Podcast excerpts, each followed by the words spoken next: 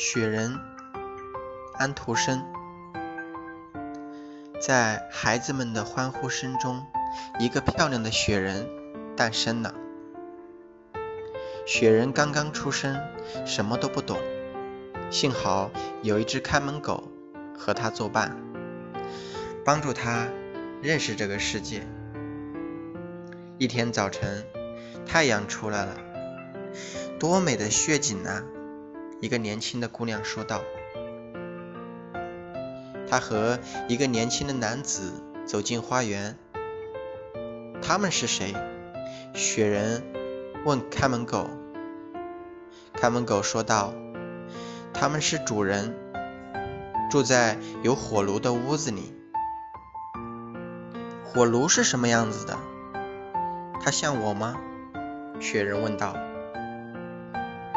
他和你完全相反，他浑身漆黑，有一个长脖子和一个黄铜的大肚皮。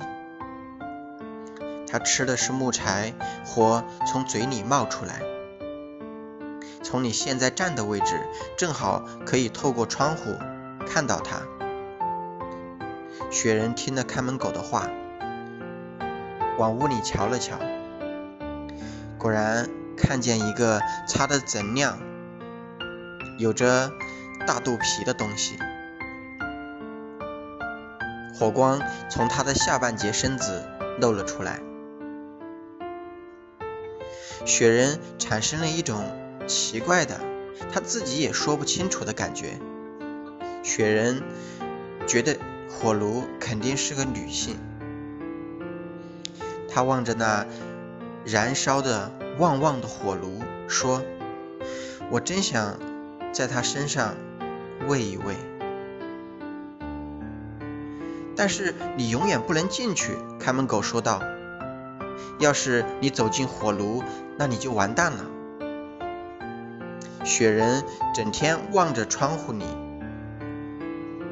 火炉发出的光是如此的柔和，我受不了了。他说道：“火炉是多么的好看啊！”一天清晨，窗户上出现了美丽的冰花，冰花挡住了火炉，雪人看不到火炉了。这本应是最令雪人高兴的一个寒冷天气，可是他却高兴不起来。他换了对火炉的单相思。天气变了，大地开始解冻了，雪人也在萎缩。一天早晨，雪人坍塌了，在他站过的地方立着一根木棍，孩子们就是围着他把雪人堆起来的。